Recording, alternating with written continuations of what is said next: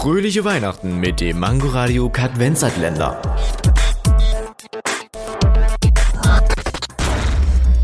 Warum steht das Alphabet in der Reihenfolge, wie wir es kennen? Die Reihenfolge unseres Alphabets ist eher historisch gewachsen und vollkommen beliebig. Den Grundstock von A bis T hat das phönizische Alphabet gebildet. Die Griechen haben einige Zeichen zu Vokalzeichen umgedeutet, hinter das T ein U eingefügt, einiges weggelassen, wieder hinzugefügt und so weiter. Später kam das Alphabet nach Italien und Rom. Dort wurde wiederum einiges weggelassen und hinzugefügt. Jedoch wollte man auch die griechischen Lautwerte Ü und Z auf Latein schreiben können.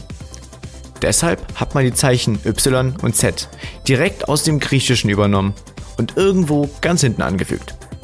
Im 16. Jahrhundert kam man dazu drei Zeichenvarianten. Das lange I oder auch das J, wie wir es heute kennen, das spitze V und das doppelte V für die Lautwerte J, V und W zu verwenden. Sie wurden hinter I und U angefügt. Rechnet man das Ganze zusammen, erhalten wir somit 26 Buchstaben.